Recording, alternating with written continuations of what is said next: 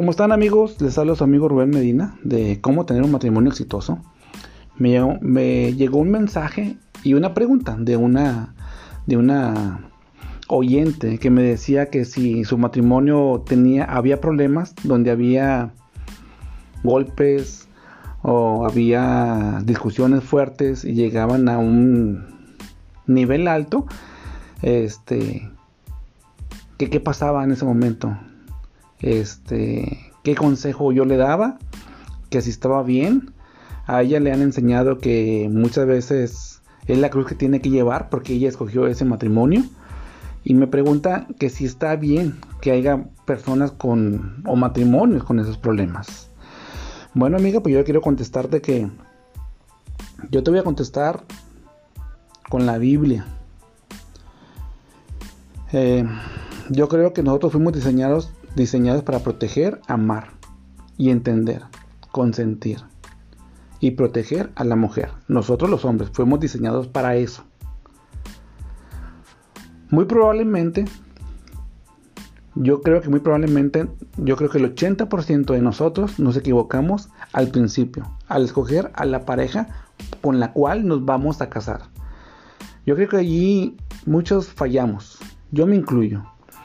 Pero si ya estás en un matrimonio donde realmente hubo pues problemas pequeños, después hicieron más grandes, después hicieron este pues maltrato pues se puede decir este psicológico con malas palabras y después maltrato, físico, pues realmente yo creo que no deberías de estar allí.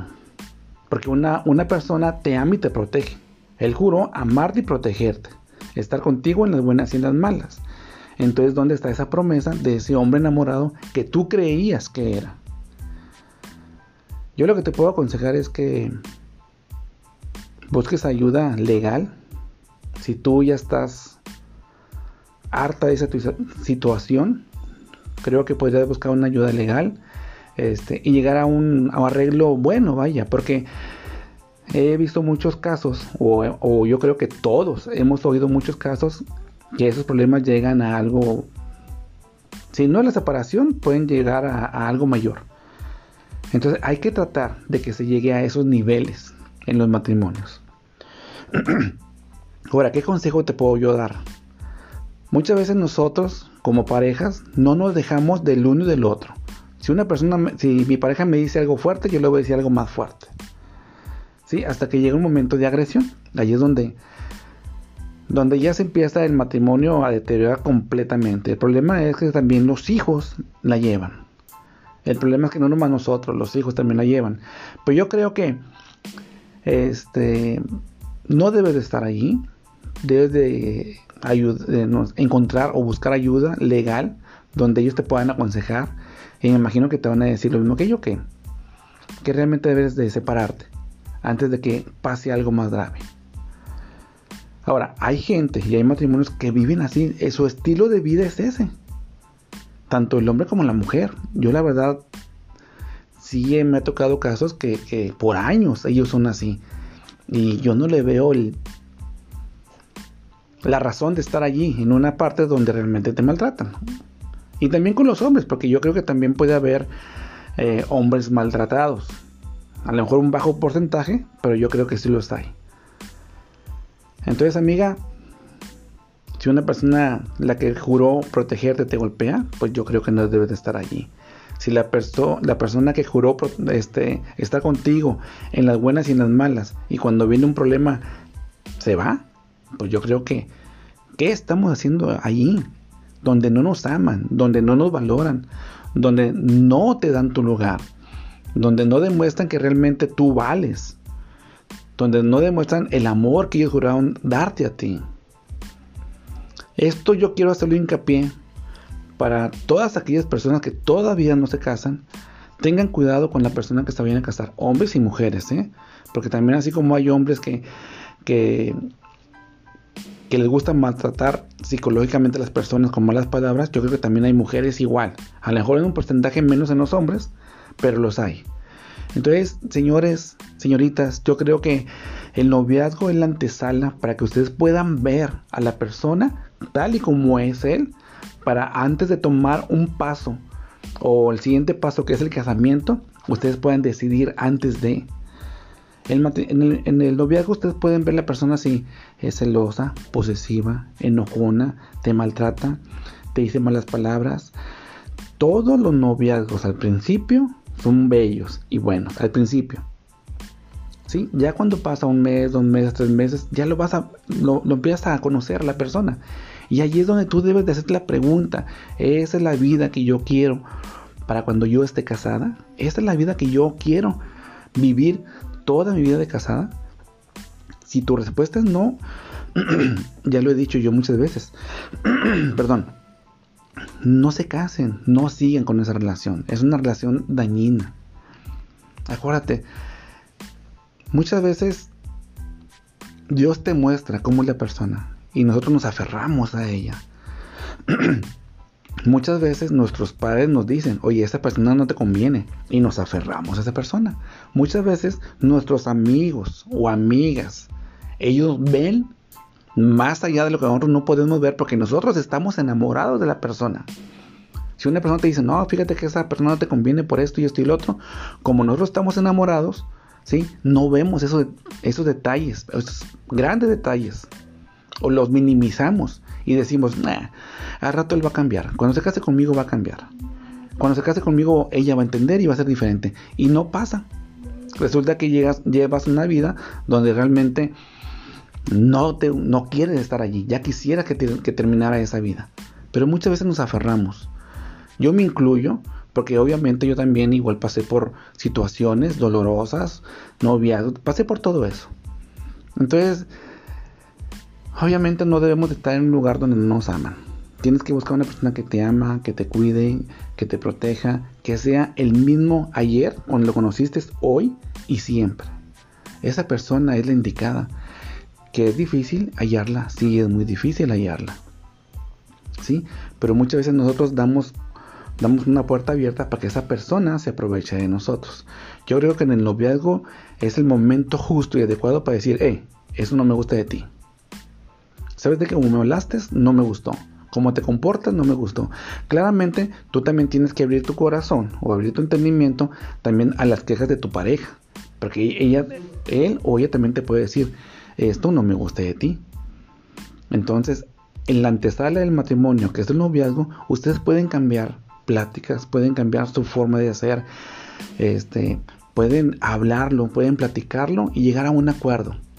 Si tú ves que en ese, en ese noviazgo llegas a un acuerdo, no hay celos, no hay maltratos, sí hay enojos, porque en todas las relaciones tiene que haber diferencias. Yo no digo enojos, yo siempre digo que son diferencias.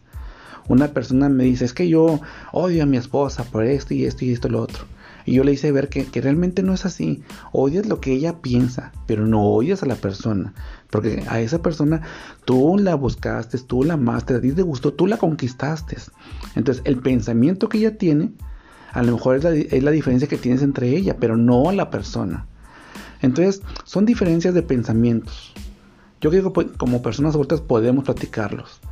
Pero como les vuelvo a decir, si ustedes ven que esa persona no es lo que ustedes están buscando para su vida, déjenlo y busquen otra persona. O muchas veces nosotros nos sentimos tan solos o solas que, ya queremos encontrar a alguien que nos ame, que nos haga sentir que estamos vivos, que, nos, nos, dé atención, que nos busque, que nos diga palabras bonitas, que llegue el día de, de mi cumpleaños y me regale algo. Y andamos buscando esos pequeños detalles. Y nos vamos con la primera persona que llega. No, amémonos nosotros mismos primero. Busquemos nuestras propias metas nosotros. ¿Sí? Pongan en una libreta la persona que, usted, que tú quieres como príncipe azul, azul, perdón, cómo quieres que sea esa persona.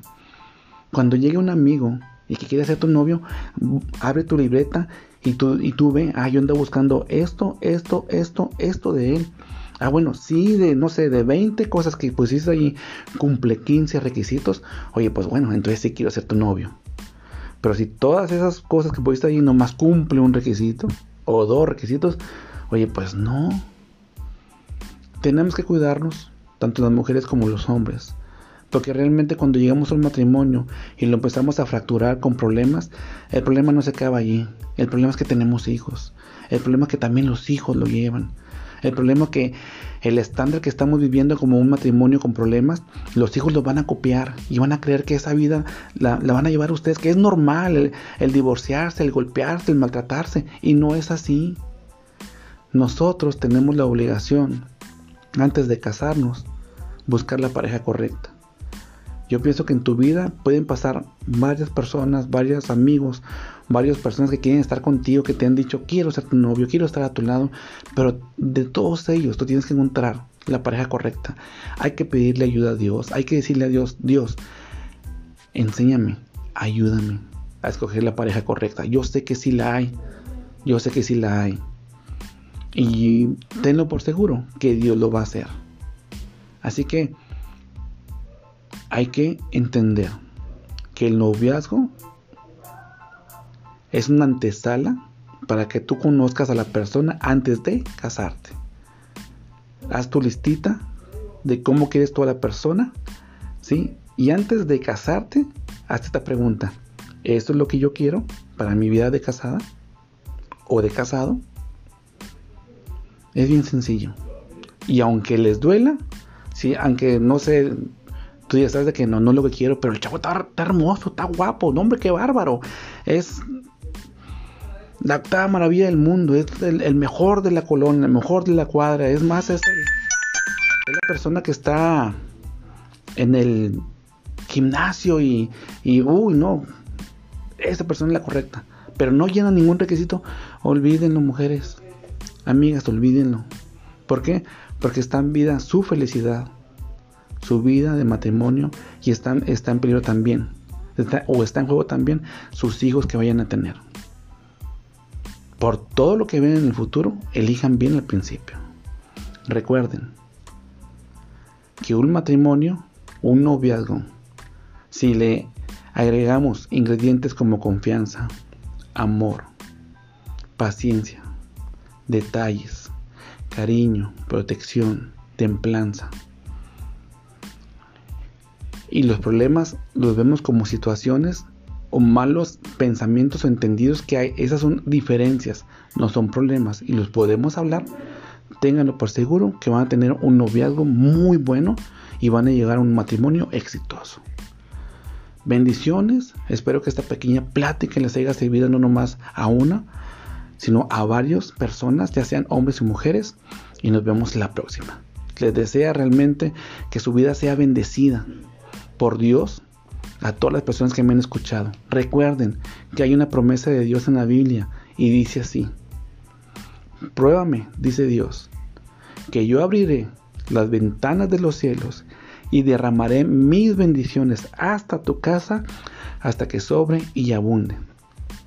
Y les digo que esas bendiciones también incluyen el amor perfecto. Hasta la próxima.